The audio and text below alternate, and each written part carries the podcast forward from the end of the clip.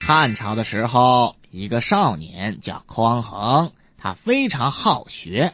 晚上因为家里穷，点不起蜡烛，他就悄悄的在墙上凿了个小洞，借用邻居家的烛光来看书。嗯，等等，嗯他为什么不开灯呢？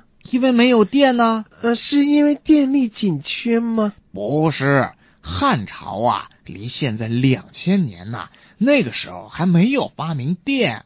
嗯，呃，那他是什么时候凿的洞呢？嗯，呃，晚晚晚晚上吧，晚上，晚上他不是看不见吗？怎么凿啊？呃，呃那那那那那就白天吧。白天，白天还有功夫凿洞，那干嘛不用这个时间来看书嘞？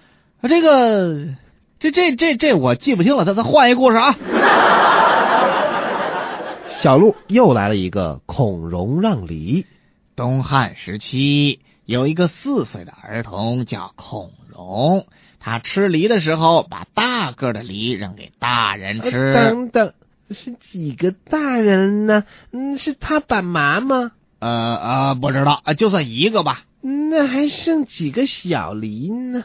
好像是一个吧。哦，我明白了，那大梨呢，肯定是催熟的，嗯不好吃；小的应该是天然生长的绿色食品。